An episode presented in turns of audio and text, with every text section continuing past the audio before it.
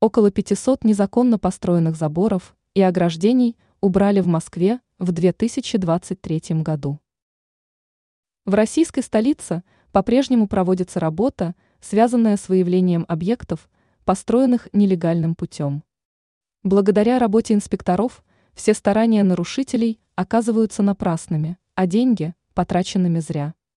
По информации агентства «Москва», пресс-служба Госинспекции по недвижимости Москвы сообщила о ликвидации объектов, возведенных на нелегальной основе.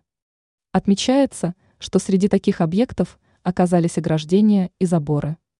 Известно также, что в прошлом году их количество составило около 500 единиц.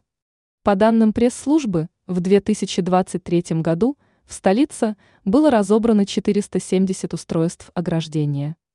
Там же отметили, что указанные объекты были построены незаконно. На это указывало отсутствие документации, разрешающей строительство.